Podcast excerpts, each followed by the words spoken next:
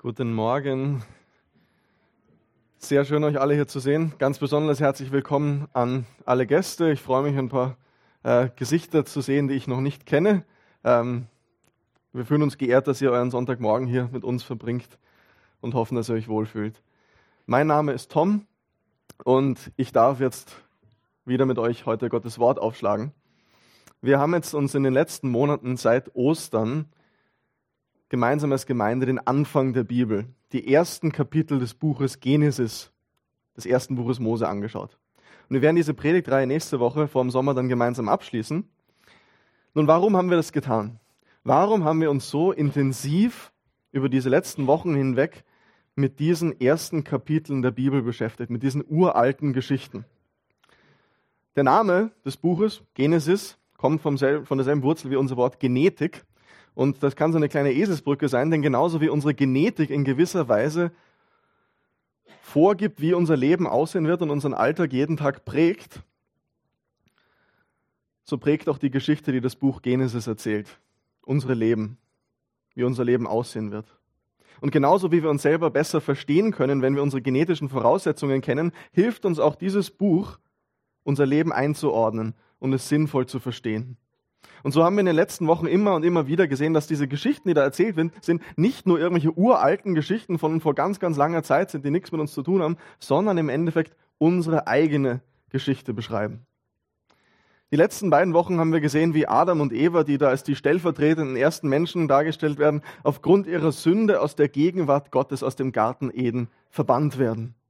Und wir haben gesehen letzte Woche, dass die Folgen davon uns alle betreffen. Auch wir leben außerhalb dieses Gartens, dieses Paradieses, getrennt von der Gegenwart Gottes.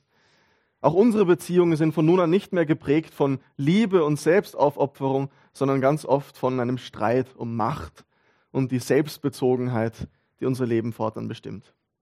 Heute wollen wir gemeinsam die bekannte Geschichte von Kain und Abel lesen, die gleichzeitig auch die erste Geschichte vom Leben außerhalb dieses Gartens ist, außerhalb des Paradieses, in der gleichen Welt, in der wir heute leben.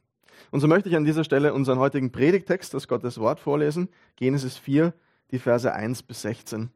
Und ich lese diesen Text aus der Basisbibelübersetzung. Genesis 4, 1 bis 16.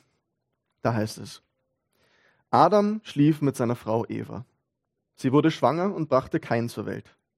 Da sagte sie, mit Hilfe des Herrn habe ich einen Sohn bekommen. Danach brachte sie seinen Bruder Abel zur Welt.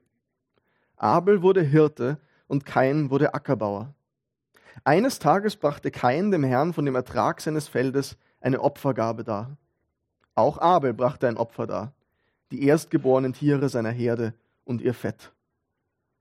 Der Herr schaute wohlwollend auf Abel und sein Opfer, doch Kain und sein Opfer schaute er nicht wohlwollend an. Da packte Kain der Zorn, und er erblickte finster zu Boden. Der Herr fragte Kain, Warum bist du so zornig? Und warum blickst du zu Boden? Ist es nicht so? Wenn du Gutes planst, kannst du den Blick frei erheben? Hast du jedoch nichts Gutes im Sinn, dann lauert die Sünde an der Tür? Sie lockt dich, aber du darfst ihr nicht nachgeben. Kain sagte zu seinem Bruder Abel, lasst uns aufs Feld gehen. Als sie auf dem Feld waren, fiel Kain über seinen Bruder Abel her und erschlug ihn. Da sagte der Herr zu Kain, wo ist dein Bruder Abel? Kain antwortete, das weiß ich nicht. Bin ich dazu da, auf meinen Bruder acht zu geben? Der Herr entgegnete ihm, was hast du getan? Das Blut deines Bruders schreit vom Ackerboden zu mir. Verflucht sollst du sein, verbannt vom Ackerboden, den deine Hand mit seinem Blut getränkt hat. Wenn du ihn bearbeitest, wird er künftig keinen Ertrag mehr bringen. Du wirst ein heimatloser Flüchtling sein und von Ort zu Ort ziehen. Kain erwiderte dem Herrn, die Strafe ist zu schwer für mich. Du verjagst mich jetzt vom Ackerland und verbannst mich aus deiner Gegenwart. Als heimatloser Flüchtling muss ich von Ort zu Ort ziehen. Jeder, dem ich begegne, kann mich erschlagen. Der Herr antwortete, das soll nicht geschehen. Wer keinen tötet, an dem soll es siebenfach gerecht werden. Der Herr machte ein Zeichen an Kain. Niemand, der ihm begegnete, durfte ihn töten. Kain zog fort, weg vom Herrn und ließ sich im Land Not nieder. Das liegt östlich des Garten Edens. Wir werden heute auch wieder drei Dinge miteinander sehen in diesem Text. Und zwar, erstens, Gott möchte, dass wir ihm vertrauen, weil er unser Bestes im Sinn hat. Das zweite, Sünde möchte, dass wir ihr vertrauen, weil sie uns zerfleischen will. Und drittens, Gott ist gerecht und gnädig und warum das so wunderbar ist. Gott möchte, dass wir ihm vertrauen, weil er unser Bestes im Sinn hat. Sünde möchte, dass wir ihr vertrauen, weil sie uns zerfleischen will. Gott ist gerecht und gnädig und warum das so wunderbar ist. Erstens. Unser Text erzählt uns die Geschichte von zwei Brüdern und viele von euch werden diese Geschichte kennen. Kain und Abel. Kain, der Erstgeborene, so sagt diese Geschichte, wird Ackerbauer und Abel, der Zweitgeborene, wird Hirte. Und eines Tages lesen wir, brachten beide Gott ein Opfer dar. Kain von dem, was er angebaut hat, und Abel von den Tieren, die er in seiner Herde hat. Und es wird alles sehr knapp erzählt, wir bekommen dazu kaum Informationen, aber in Vers 4 bis 5 sagt der Text dann folgendes. Da heißt es, der Herr schaute wohlwollend auf Abel und sein Opfer, doch Kain und sein Opfer schaute er nicht wohlwollend an. Unfair. Was ist hier los? Was passiert hier? Warum nimmt Gott das Opfer Abels an, aber lehnt das Opfer Kains ab? Nun, die Kommentatoren und Bibelausleger, die streiten sich, ob der Text uns hier einen Grund dafür liefern möchte oder ob er diese Frage eigentlich bewusst offen lässt. Die einen sagen, es gibt schon einen Grund für diese Entscheidung Gottes im Text und sie beziehen sich auf einen Vers im Neuen Testament, da heißt es nämlich im Hebräerbrief, da gibt es einen Vers, der uns so ein bisschen in diese Richtung zeigen könnte. Da heißt es in Hebräer 11, Vers 4, dass Abel, Zitat, aufgrund seines Glaubens ein besseres Opfer darbrachte als kein. Vielleicht fragst du dich jetzt, wo wird denn in dieser Geschichte von Glauben geredet? Von Vertrauen, Vertrauen auf Gott, was dieses Wort Glauben beschreibt. Dieser Glaube, der ihn unterscheiden soll von kein. Nun, die Menschen, die das so verstehen, die Ausleger, die das so verstehen, sagen, der Text sagt, Abel bringt hier als sein Opfer die erstgeborenen Tiere seiner Herde und ihr Fett dar. Als Hirte hängt der Lebensunterhalt Abels davon ab, der Profit, der Erfolg, den er in einem Jahr macht, wie viele Tiere ihm in einem Jahr geboren werden, wie viele gesunde Tiere er im Laufe des Jahres bekommt. Es kann also Jahre geben, wo einem, sagen wir mal jetzt 20, 30 Tiere oder sowas geboren werden. Da ist dann ein Tier, das man opfert, nicht besonders viel. Was ist aber, wenn einem nur drei oder vier Tiere oder sogar nur zwei Tiere geboren werden in diesem Jahr? Dann ist ein Tier, das man opfert, auf einmal schon ganz schön viel.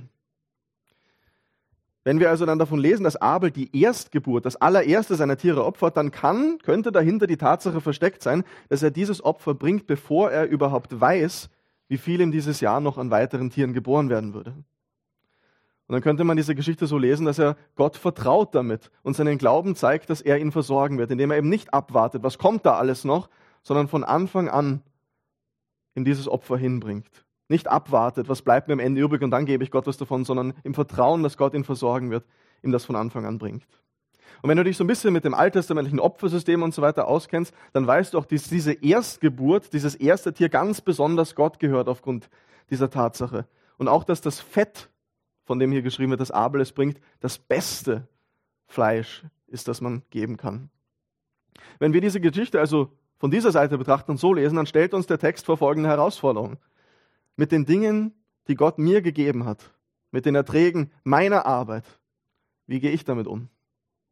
Gebe ich Gott auch mein Bestes?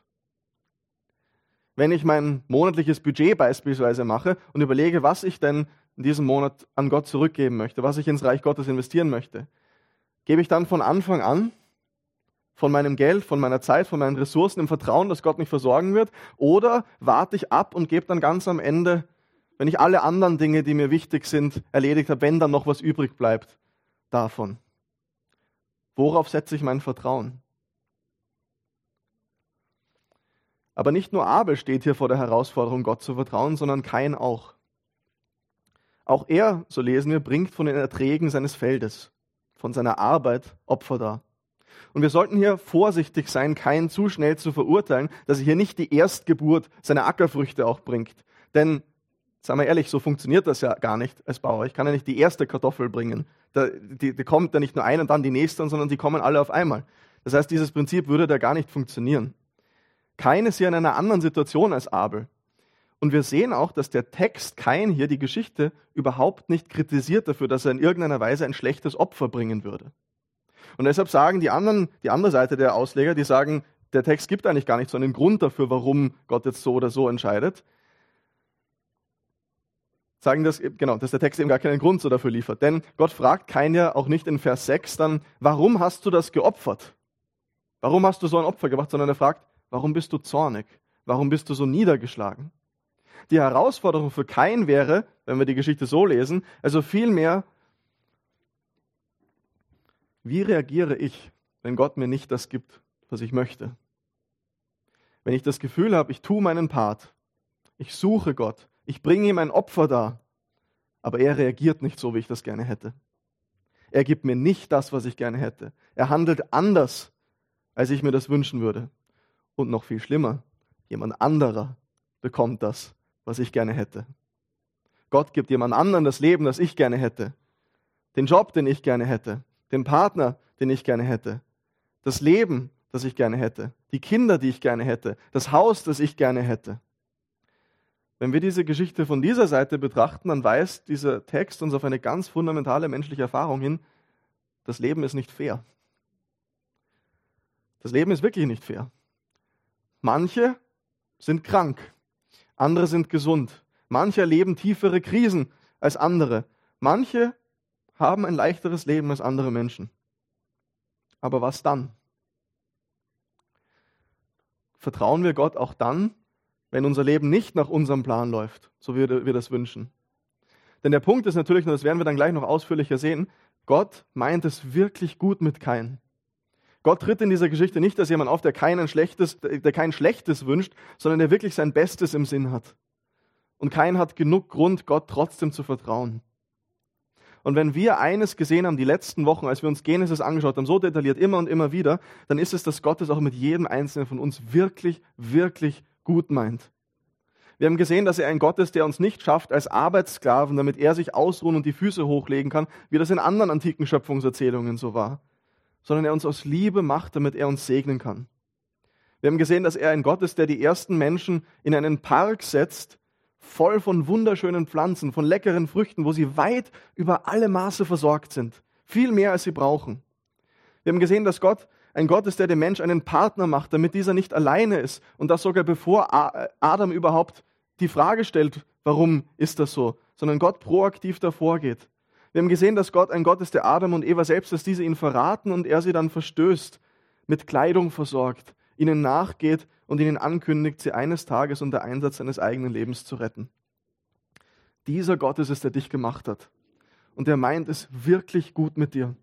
Und vielleicht geht es dir gerade so, wie kein sich da gefühlt haben könnte, dass du denkst, Mann, mir geht's nicht gut und ich würde mir so wünschen, dass es anders wäre. Ich hätte so gern das, was der und der hat, was die und die hat. Du darfst Gott vertrauen. Er hat nicht auf dich vergessen. Er hat wirklich dein Bestes im Sinn, selbst wenn das Leben vielleicht nicht fair wirkt. Also erstens, Gott möchte, dass wir ihm vertrauen mit den Dingen, die wir haben, mit unserem Geld, mit unseren Ressourcen, aber auch wenn das Leben unfair wirkt, weil er es wirklich gut mit uns meint. Das Zweite ist, was wir in diesem Text sehen, Sünde möchte auch, dass wir ihr vertrauen. Aber nicht, weil sie unser Bestes im Sinn hat, sondern weil sie uns zerfleischen will. Kein reagiert anders auf diese Situation. Er wird zornig, er fühlt sich ungerecht behandelt und blickt finster zu Boden, so lesen wir in Vers 5. Und Gott fragt ihn, warum bist du so zornig? Und dann sagt er etwas Bemerkenswertes, etwas Bemerkenswertes über Sünde. In Vers 7 sagt er nämlich, wenn du Böses im Sinn hast, dann lauert die Sünde an der Tür und will dich haben. Ihr Verlangen ist nach dir wörtlich. Verlangen nach Macht und Kontrolle, aber du darfst dir nicht nachgeben. Und dieses Wort, das hier mit lauert an der Tür übersetzt wird, ist das Wort, was sonst für diese Haltung verwendet wird, die Raubkatzen einnehmen, wenn sie auf der Jagd sind und einem Tier auflauern. Wer von euch hat denn eine Katze? Ja, einige. Ähm, ihr kennt diese Haltung. Denn wenn eure Katze unterwegs ist und einen Vogel oder eine Maus sieht, hoffentlich draußen und nicht in der Wohnung drinnen, dann, was macht sie? Sie duckt sich runter, bewegt sich nicht und sitzt manchmal sogar eine lange Zeit mucksmäuschenstill da.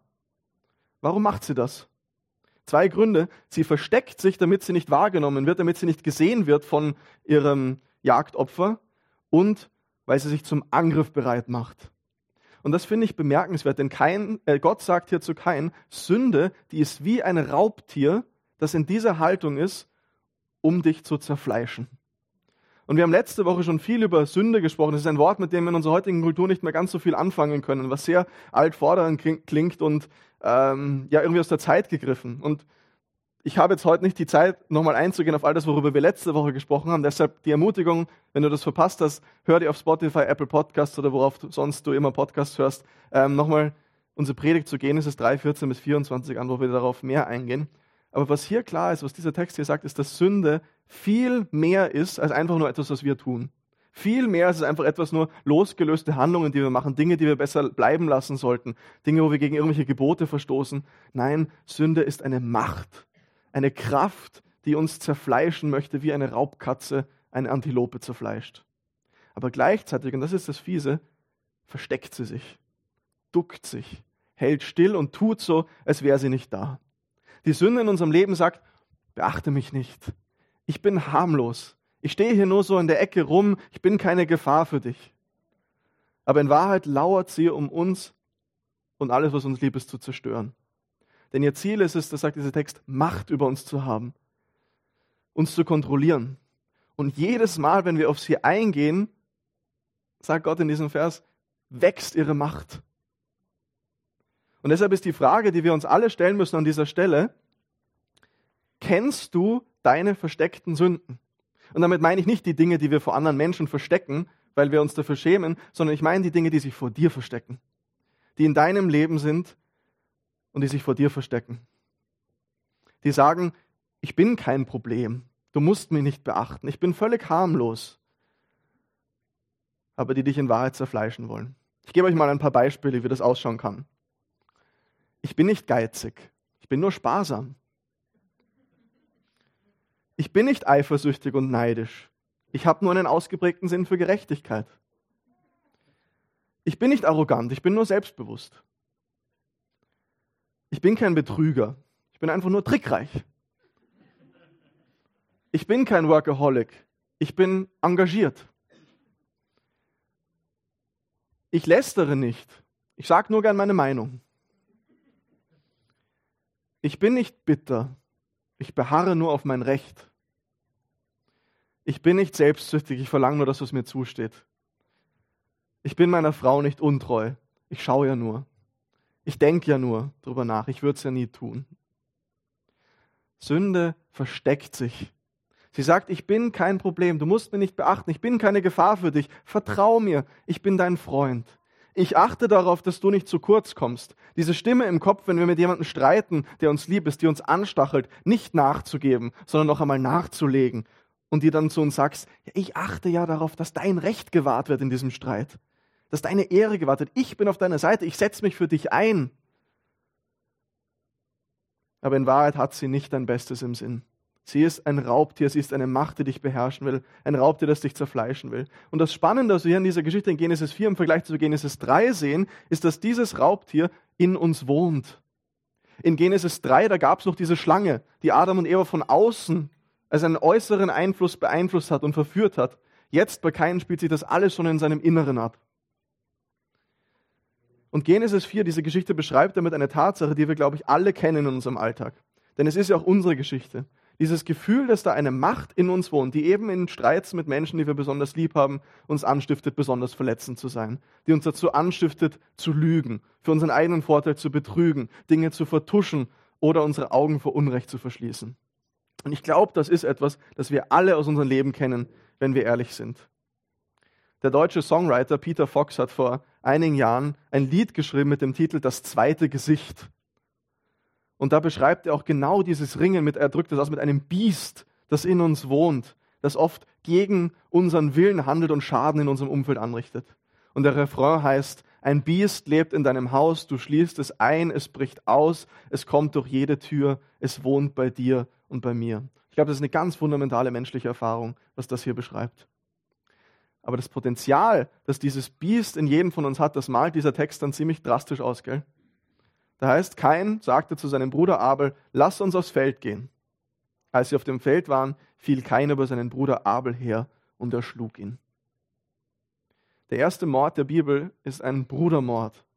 Und er zeigt uns, wie Sünde die Beziehungen zu unseren Mitmenschen, die wir so dringend brauchen, die uns so lieb sind, eigentlich zerstören will. Und was für eine Macht das haben kann. Und wir können diese Geschichte jetzt lesen und uns denken, bah, so was Schlimmes würde ich ja nie tun. Ich bin ja nicht so schlimm dran. Das betrifft vielleicht manche besonders böse Menschen, die besonders schlimme Menschen tun, aber ich bin doch alles in allem, ich bin davon nicht betroffen, ich bin doch alles in allem ziemlich gut. Aber das Problem ist, weißt du, das ist auch nur eine weitere Taktik, wie Sünde sich in unserem Leben verstecken kann. Indem sie manche Menschen, die besonders schlimme Dinge tun, die es gibt, als Beispiele hernehmen, mit denen wir uns vergleichen können, damit wir dann sagen können, so schlecht bin ich ja gar nicht. Wenn ich ehrlich bin, da bin ich ja ziemlich gut dagegen. Folgerung, mich betrifft dieses Problem eigentlich nicht. Aber das ist reine Einbildung. Und das sehen wir hier am nächsten Punkt deutlich, denn Gott konfrontiert Kain jetzt mit seiner Tat und fragt ihn, wo ist dein Bruder Abel? Und Kain antwortet, das weiß ich nicht. Bin ich dazu da, auf meinen Bruder Acht zu geben? Ist es meine Verantwortung, mich um meinen Bruder zu kümmern?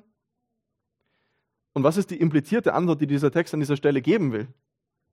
Ja, ja, du, Kain, bist verantwortlich für deinen Bruder. Du bist, wir alle sind verantwortlich füreinander, verantwortlich auf unsere Mitmenschen Acht zu geben. Denn, und das haben wir auch die letzten Wochen gesehen, Genesis 1 sagt uns, jeder einzelne Mensch ist im Ebenbild Gottes geschaffen, hat deshalb Würde und Wert. Und gerade weil jeder Mensch im Ebenbild Gottes geschaffen ist, geht Gott die Frage, wie wir mit unseren Mitmenschen umgehen, etwas an. Und das sehen wir dann in dieser Stelle auch. Denn Gott stört das, wie Kain mit Abel umgeht. Und die Frage, wie wir mit unseren Mitmenschen umgehen, hat direkt, deshalb direkte Auswirkungen auf unsere Gottesbeziehung. Gott ist jeder einzelne Mensch wichtig, dessen Würde nicht gewahrt wird, die übersehen werden.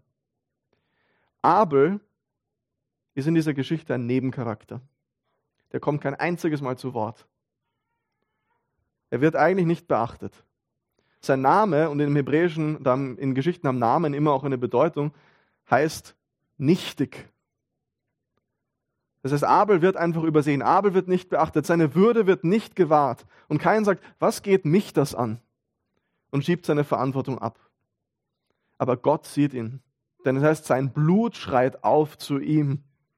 Und durchs Alte Testament hinweg gibt es immer wieder Stellen, die erzählen, wie Menschen, die von anderen ausgebeutet und unterdrückt werden, zu Gott schreien und dieser sie hört. Menschen, die am Verhungern sind. Genesis 41, 55 zum Beispiel. Menschen, die in Todesgefahr sind. Exodus 14, 10. Menschen, die unterdrückt werden. Richter 4, Vers 3. Frauen, die vergewaltigt werden. Deuteronomium 22, 24 und 27. All diese Dinge schreien zu Gott auf und er hört das. Und deshalb stellt uns dieser Text hier alle vor die Herausforderung, Verantwortung für unsere Mitmenschen zu übernehmen. Denn auch einer der Punkte, wie Sünde diese Macht in unserem Leben Schaden anrichten, zerstören und Beziehungen kaputt machen will, ist, indem wir unsere Verantwortung voneinander abgeben. Indem sie uns dazu anstiftet zu sagen, ich schaue weg, das interessiert mich nicht.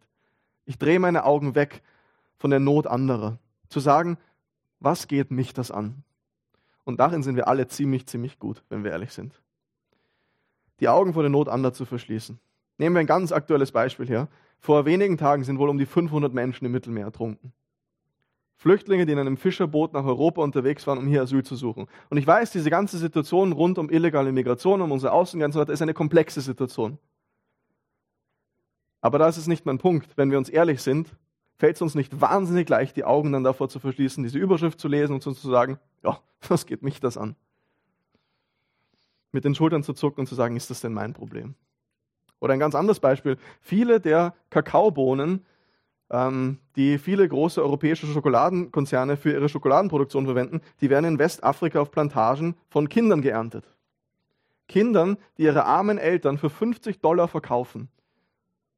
Und Investigativjournalisten, da gibt es viele Dokumentationen und Berichte dazu, die haben äh, das mal untersucht und herausgefunden, ganz oft, wenn diese Kinder sich bei dieser gefährlichen Arbeit mit scharfen Gegenständen, mit Pestiziden verletzen, dann werden die einfach ausgesetzt, weil es für die Leute, die diese Plantagen besitzen, billiger ist, sich ein neues Kind zu kaufen, als das Kind zum Arzt zu bringen. Und all diese Dinge sind nicht einfach zu lösen. Aber das Problem ist oft, dass wir uns mit dieser Tatsache, das ist eine komplexe Situation, ausreden und unsere Verantwortung abschieben dass wir uns damit entschuldigen, dass wir im Westen wegschauen von den Menschen, auf denen beispielsweise unsere Konsumwirtschaft aufgebaut ist. Die keine Stimme haben, die wie Abel nicht zu Wort kommen. Aber diese Geschichte sagt uns, Gott hört diese Stimmen. Gott hört diese Stimmen, ihr Blut schreit auf zu ihm. Und als Christen sind wir ganz besonders in Verantwortung, diese Verantwortung füreinander ernst zu nehmen und auszuleben, im Kleinen wie im Großen. Nicht unsere Augen zu verschließen vor der Not anderer Menschen, weil das leicht ist, sondern hinzuschauen. Denn das ist auch der Punkt, den dieser Text macht. Ich habe das vorhin schon kurz gesagt. Keins Beziehung zu Gott hier, die steht in direktem Zusammenhang mit seinem Umgang mit Abel, mit seinen Mitmenschen. Und genauso können auch wir keine Beziehung mit Gott haben, wenn wir unseren Nächsten nicht beachten. Das ist das, was Jesus immer und immer und immer und immer wieder gesagt hat. Religiöse Überzeugungen, religiöser Gottesdienst, was auch immer, ist völlig wertlos, wenn wir nicht unsere Verantwortung für unsere Mitmenschen wahrnehmen. Aber dazu müssen wir eben gegen dieses Biest, das in unseren Herzen lebt, ankämpfen mit Gottes Hilfe. Okay, also erstens, wir haben gesehen, dass wir Gott vertrauen sollen. Gott vertrauen dürfen, weil er unser Bestes im Sinn hat. Das Sünde möchte, dass wir ihr auch vertrauen, weil sie uns zerfleischen und zerstören will. Und als drittes sehen wir jetzt in diesem Text, Gott ist gerecht und gnädig und warum das wunderbar ist. Wir haben eben gehört, dass Gott die Schreie der Unterdrückten und Misshandelten nach Gerechtigkeit hört. Und das weist hier ganz am Anfang der Bibel auf eine ganz fundamentale theologische Realität hin. Gott wird sich um die Ungerechtigkeit in dieser Welt kümmern. Kein Unrecht, kein Leid wird ungesühnt bleiben. Gott wird für Gerechtigkeit sorgen. Er wird richten. Und wir im Westen haben oft ein ziemliches Problem mit einem Gott, der richtet, der Gericht hält. Gott ist doch Liebe, nicht Zorn.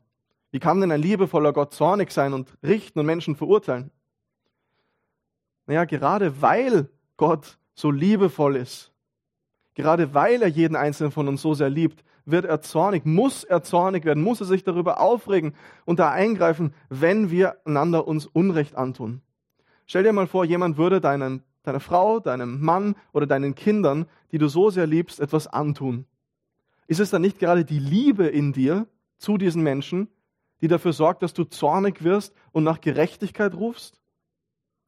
Wäre es nicht gerade ein Zeichen von Lieblosigkeit zu sagen, naja, nehmen wir das jetzt mal nicht so ernst, das ist jetzt alles nicht so schlimm. Und genauso ist es bei Gott auch. Gottes Liebe und sein Zorn, die widersprechen sich nicht, die hängen ganz nah zusammen, denn gerade seine Liebe zu uns macht ihn zornig über all das Unrecht, das wir einander antun, so wie wir das in dieser Geschichte auch sehen. Wenn wir die Menschen, die in seinem Bild geschaffen sind, nicht ehren, unsere Verantwortung nicht wahrnehmen, sondern sie abschieben und sie ausbeuten auf unsere eigenen Kosten, auf unser, für unseren eigenen Vorteil. Und deshalb ist die Gerechtigkeit Gottes eine wunderbare Sache, liebe Freunde. Denn so dürfen wir wissen, es wird einmal Gerechtigkeit geben. Es wird nichts ungesühnt bleiben.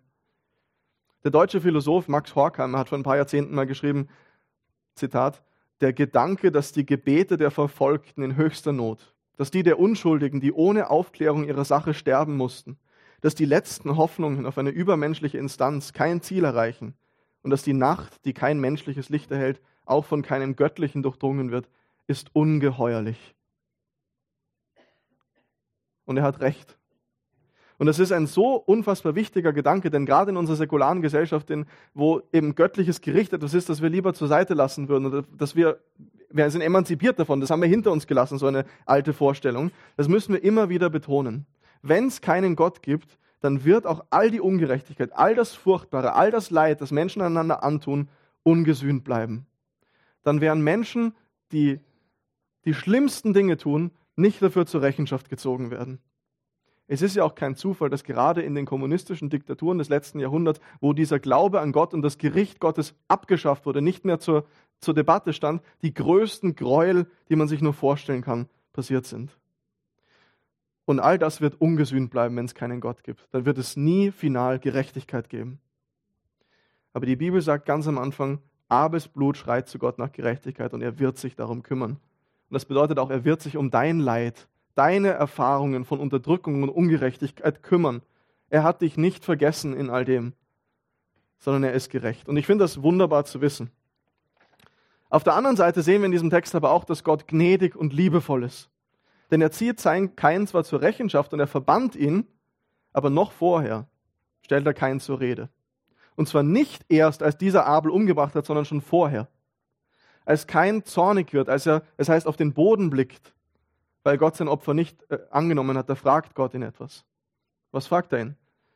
Kein, wie kannst du es wagen, meine Entscheidungen anzuzweifeln? Was fällt dir ein, zornig zu sein, du undankbarer Wurm? Nein, er sagt, kein, was ist los? Kein, was ist los mit dir? Kein, warum bist du zornig? Warum bist du traurig? Und natürlich nicht, weil er das nicht weiß.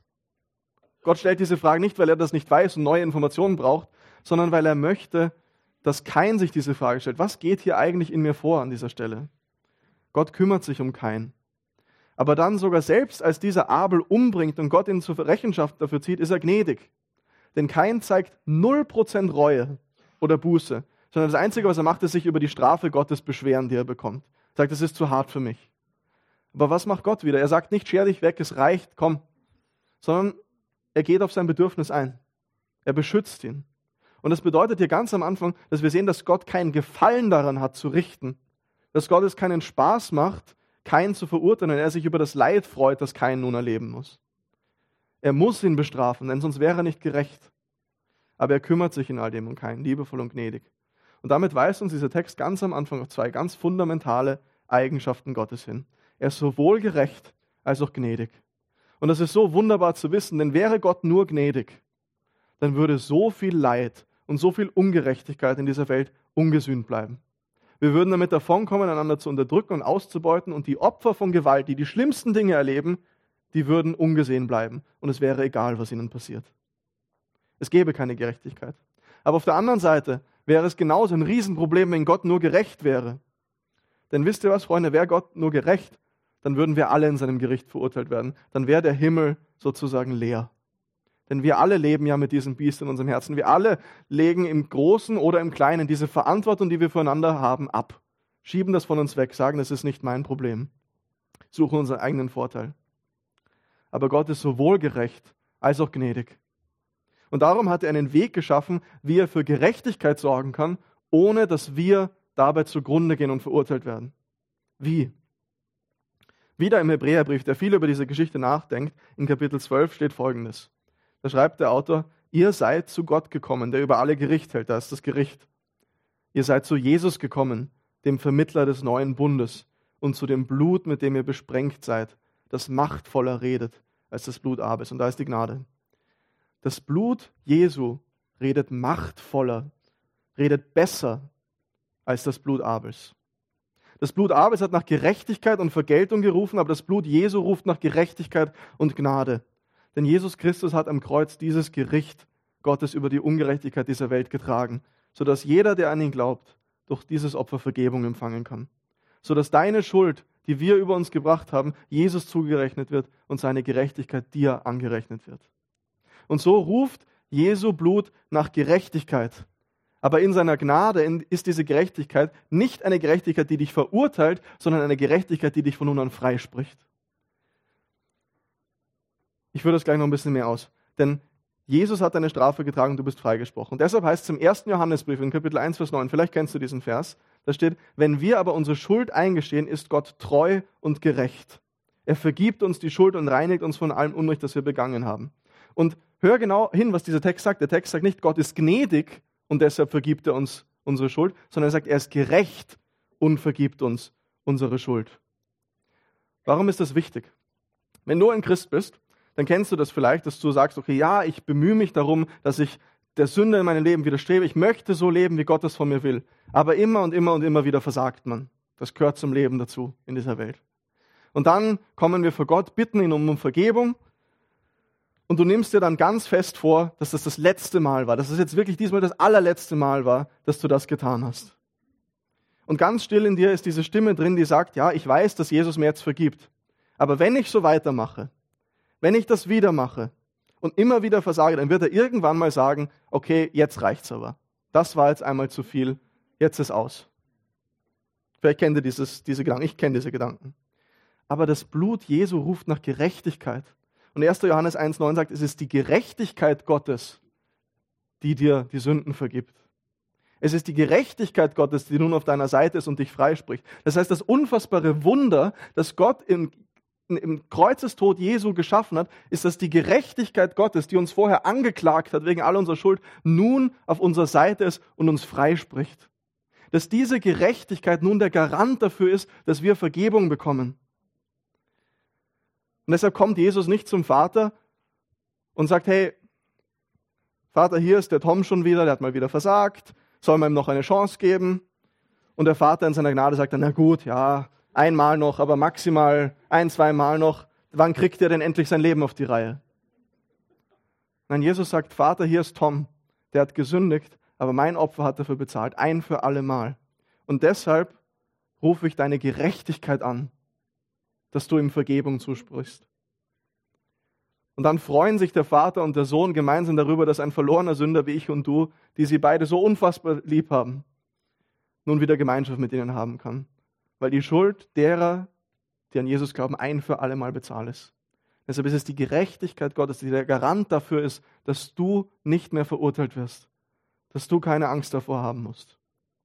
Und das ist so wunderbar zu wissen, oder? Denn das heißt auch, auch wenn wir dazu aufgerufen sind, Gott zu vertrauen, wie wir das in diesem Text gelesen haben, mit unserem Geld, mit unseren Ressourcen oder auch wenn das Leben ungerecht wirkt, hängt unsere Rettung letztendlich nicht davon ab, wie stark wir vertrauen, wie stark unser Glaube ist. Denn ganz oft zweifeln wir und es fällt uns richtig schwer, Gott wirklich zu vertrauen. Aber dann ist es nicht die Stärke unseres Glaubens, unseres Vertrauens, das uns rettet, sondern das Blut Jesu.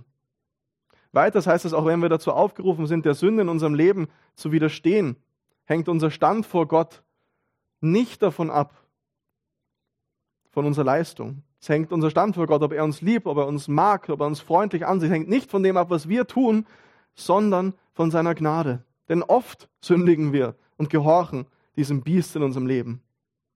Aber es ist nicht unsere Leistung, die uns rettet, sondern das Blut Jesu.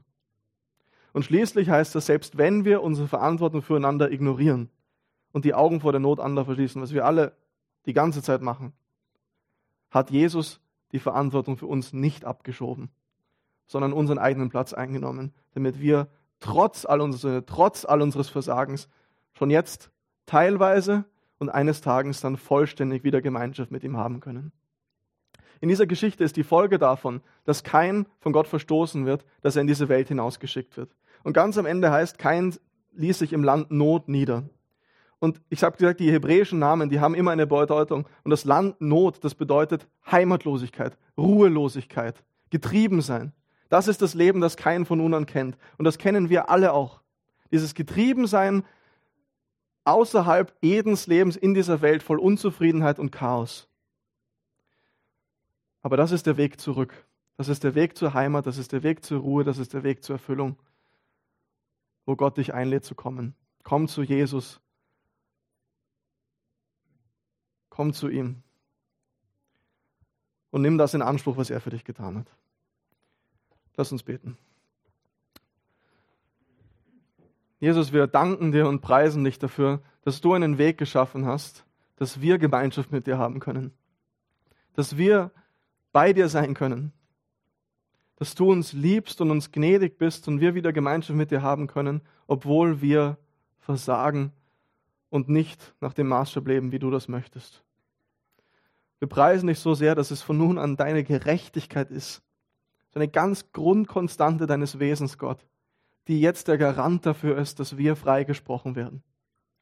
Und hilf uns das, der Sünde und dem Teufel ins Gesicht zu halten wenn wir niedergeschlagen sind, wenn wir daran zweifeln, ob Gott uns liebt, ob er uns annimmt, ob er uns gnädig ist, dass wir sagen können, ja, ich habe gesündigt, aber Jesus ist für mich gestorben.